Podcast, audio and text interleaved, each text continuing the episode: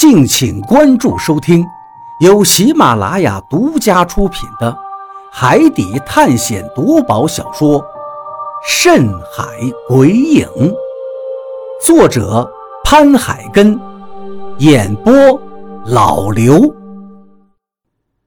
第七十五章：袖珍动物。大概休息了二十多分钟，我们决定继续赶路，只不过。这次有了这群鸵鸟，倒是不用步行了，直接骑着鸵鸟，不仅速度快，而且十分的轻松。以前我骑过马，但是骑鸵鸟这辈子还是第一次。而且这里的鸵鸟又跟外面的马一样高大，骑在鸵鸟背上真是别有一番风味。再加上现在已经没有了危险，所以大家的心情再次。欢乐起来，李博士还帮我们拍了一张骑着鸵鸟的照片。我对李博士道：“李博士，您知道您相机里的这些照片将来拿出去值多少钱吗？”李博士笑得直咧嘴：“当然是无价的，不过到时候我一定会多洗出几张，大家人人有份可以留作纪念。”张广川道。我们这一路上遇到的事儿啊，足够我们吹一辈子牛了。谁要是不信，咱就把照片往他脸上一甩，看他们信不信。何洛被张广川的话逗乐了，对他说道：“你还可以回去再写一本小说，就写咱们这一次的历险经历，肯定比你上回写的带雨还要畅销。”比利他们也纷纷赞同：“对。”何洛说的没错，说不定还能改编成电影呢。真的能改编成电影吗？那太好了，到时候说不定能让一个大明星来演我了。张广川眼冒金光，一阵得意。那你可得在小说里也写上我，我也想出名。一个船员赶紧对张广川提出了个人的请求。没问题，谁都少不了。张广川则是高兴的满口应允。就这样，大家一路给自己的将来画着大饼，然后开心的笑着。因为骑着鸵鸟，所以我们的行进速度比之前快了好几倍。不出半个小时，我们就穿越过了眼前的草地，又穿过一座大山，一条峡谷。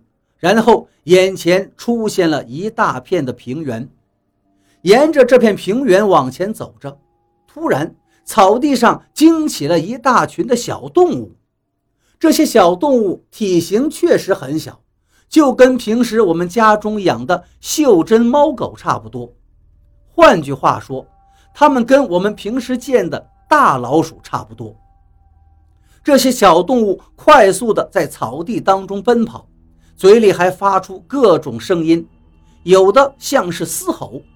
如果不是亲眼见到这吼声是从这些小家伙嘴里发出来的，我们甚至会以为又遇上猛兽了。因为有些声音听上去像是大象的叫声，可是我们放眼望去，哪有大象啊？我们都很惊讶地看着那些在鸵鸟的脚下来回逃命的小动物。于是我问道：“大家快看，那些是老鼠吗？还是迷你小狗啊？”大家一听，也都很好奇地观察起来。张广川说道：“这儿怎么可能会有狗呢？就算也是野狗，而且在这里也会长得跟大象一样大吧？”我们一想也对，一路走来，我们所见到的植物也好，动物也好。都比平时我们见到的要大好多倍，而眼下的这些小东西显然不可能就是老鼠或者是小狗。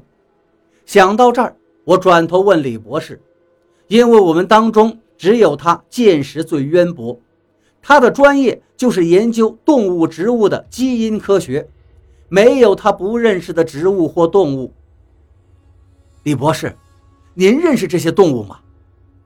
只见他深深地皱起眉头，一脸的古怪，自言自语地嘀咕着：“不可能，不可能，怎么会这样呢？见他在嘀咕着这些莫名其妙的话，我也更好奇了。李博士，您说什么？什么不可能啊？李博士指着前方不远处一只灰溜溜的小动物说道：“那个小东西好像是一头大象。”啊，一头大象！这句话真是极大的出乎大家的意料。所有人都吃了一惊，甚至怀疑是不是自己听错了。我连忙问道：“李博士，您刚才说，您刚才说那是一头大象？”李博士紧锁着眉头，点了点头，道：“是啊，真的像是一头象。可是象又不可能这么小，而且这里的动物……”应该是比我们见到的都要大很多倍的呀，难道是我看错了？我看你一定是看错了，那么小的动物怎么可能是大象呢？这要是一头象，那岂不是太荒唐了？雷森笑着摇了摇头。这时，我也仔细的多看了几眼，发现那些灰色的小家伙。真的有点像象，因为他的嘴上也长了一根长长的鼻子似的东西。看到这儿，我对大家说道：“我们走近点看看吧。”每个人其实都对这些小动物产生了好奇，于是便点点头，纷纷跟着我跳下鸵鸟走了过去。之前那些小动物之所以四散奔逃，都是因为害怕鸵鸟。如今我们从鸵鸟背上下来，慢慢的走到它们旁边，它们倒是不再逃跑了，而是睁大眼睛看着我们。很快，我们走到了离我们最近的一只小动物的身后，仔细的看了之后，直接傻眼了。只见它浑身灰黑，如同泥巴的颜色，而且全身的皮肤都是皱皱巴巴。它有四条腿。但是腿都很短小，就跟人的拇指一样粗细。特别的是它的脑袋，脑袋上长着两扇大大的耳朵，那两扇耳朵甚至快要遮住他们整个脸了。而在他的脑袋前面还长着一根长长的鼻子，这根鼻子就像一小节麻绳似的，在他们的脑袋前一晃一晃的。这可不就是一头大象吗？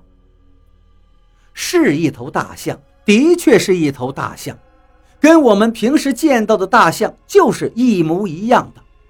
唯一的差别就是，它们实在是太小了，甚至跟我们平时见到的吉娃娃这种宠物狗还要小几分。这样的一只大象被我们见到，能不傻眼吗？所有人都看呆了，根本不敢相信。这会是一头大象？李博士更是惊得下巴都快要掉到地上去了。他瞪大一双眼睛，指着那头大象，震惊道：“我的天哪，怎么会是这样？为什么世界上能有这么小的大象？”的确，眼前这一幕实在是匪夷所思。一头如此袖珍的小象，恐怕说出去。都不可能会有人相信。李博士快步走了过去，一把将那头象抓住，捧到了手里。只见那头小象嘴里顿时发出一声嘶吼，但的确是象的叫声。就在这时，草丛中一阵晃动，接着两头比它还要小一些的小象从草丛中钻了出来。这两头小象。简直就更小的不像话了，就跟我们平日见到的老鼠一般，一脚下去估计就能把它踩死。说实话，我们的眼珠子都快惊掉了，心想怎么可能有这么小的大象呢？这时，李博士将那只如吉娃娃一般大小的象放到了地上，想去抓刚来的那另外两只更小一点的，不过他们很害怕。直接躲开了，但是并没有走远，而是紧紧跟着刚才那头稍大一点的大象。看到这里，李博士笑了，指着那三只象说：“原来他们是一家子呀！”听到这里，我们都感到十分诧异，因为李博士这话的意思就是说，那头长得跟吉娃娃一样大的小象，其实还是一头成年象，是另外两只更小的大象的妈妈。像吉娃娃一样大的成年大象，真的是又一次颠覆了我们的认知。你们快看那边，一头白象！就在我们正看着眼前这头灰色的小大象的时候，一旁的何洛突然指着另外一边，兴奋地叫道：“我们赶紧转过头看，果然，只见在我们前方不远处。”出现了一头也和吉娃娃大小一样的大象，只是它全身雪白，真的是一头白象。